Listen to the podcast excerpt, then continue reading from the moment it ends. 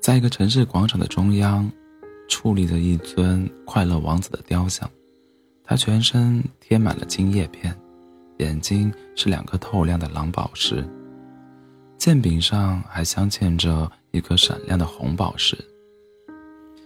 一个深秋的夜晚，一只南行的燕子停在雕像脚边歇息，突然一滴水落在燕子的身上，他仰头一看。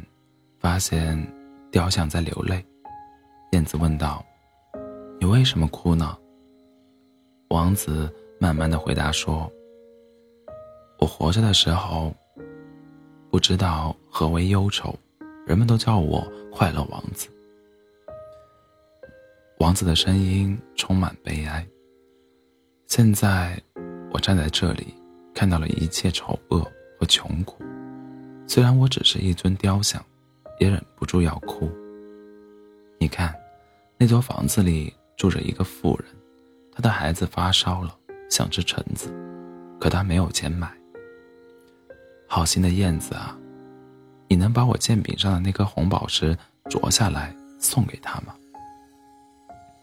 燕子说：“可我还要赶路呢，我要穿过丛林，越过沙漠，飞到遥远的埃及。”王子恳求他说：“请你帮帮我吧。”终于，燕子被王子王子忧愁的面容和温柔的声音打动了。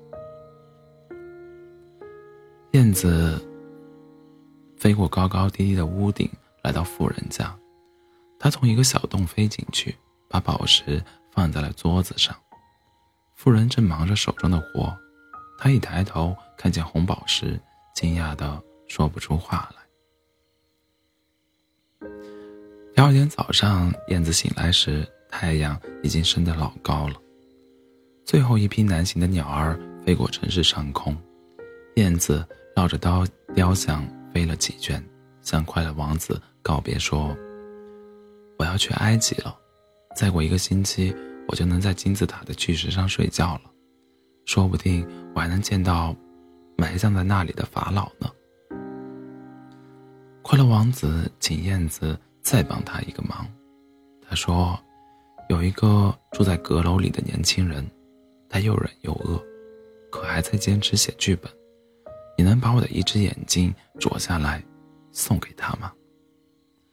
燕子哭着说：“不不不，我不能那么做。”王子安慰他说：“别担心，我是一尊雕像。”不会感到疼痛的。经不住王子的再三央求，燕子取下他的一只蓝宝石眼睛，送到了阁楼的桌子上。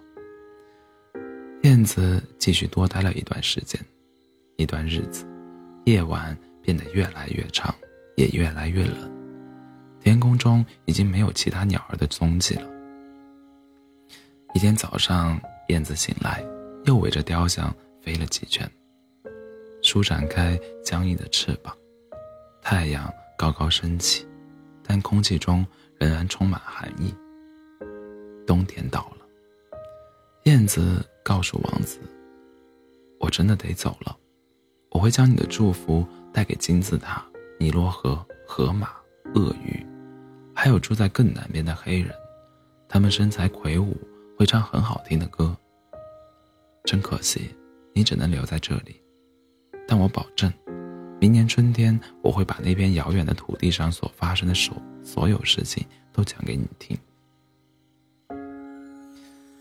王子剩下的那一只蓝宝石眼睛里缓缓地流淌下一滴眼泪，他用温柔的声音对燕子说：“你看那边，我的朋友。”燕子放眼望去，在雕像下面的一个广场上，有个卖火柴的小女小姑娘。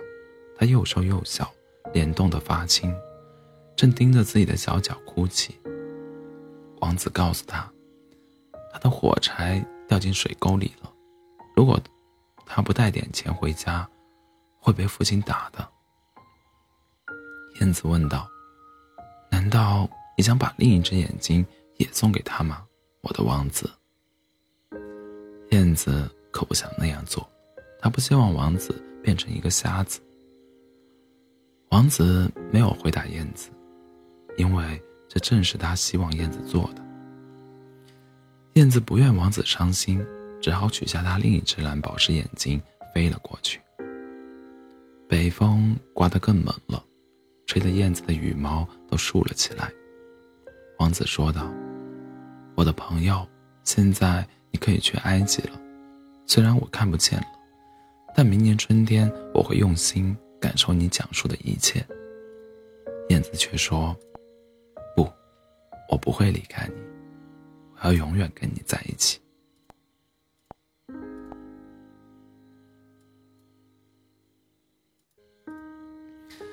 王子不愿燕子留在这里挨冻，可燕子还是留留了下来。白天，王子拼命吸收阳光的温暖；到了晚上，他就把热量输送到脚上，好让燕子暖和一些。燕子每天都会飞到城市的上空转一圈，他看到街头巷尾有许多无家可归。挨饿受冻的穷人，他把这一切都告诉了王子。王子想了想，说：“请把我身上的金叶片一片一片啄下来，送给他们吧，这是我最后能给予他们的了。”天气越来越冷，天空中只剩下燕子飞来飞去忙碌的身影。终于。他将最后一片金叶子送给了一位住在破船里的老人。燕子累得精疲力尽，血液里已经没有一丝温暖。它拼命飞回来，吻了一下公，吻了一下王子的脸颊，然后跌落在他的脚下。王子感觉到了燕子的吻，又听到扑通一声，马上就明白了。他的眼角。流出了两行热泪，在这寒冷的冬天，瞬间结成了冰。过了很久，人们忽然发现，快乐王子变成了一尊昏暗难看的雕像。他们把它丢进火炉，打算用融化的黄铜给市长塑塑一尊新的雕像。他那颗怎么也无法融化的铅做的心，和燕子的尸体一起。被扔进了垃圾桶。天使把他们俩带到了天堂，上帝见到他们很高兴。很好，你带回了这座城里最珍贵的两件东西。然后他对快乐王子和燕子说：“欢迎，欢迎你们，这里是你们永远的家。从此。”请你们欢乐的歌唱吧。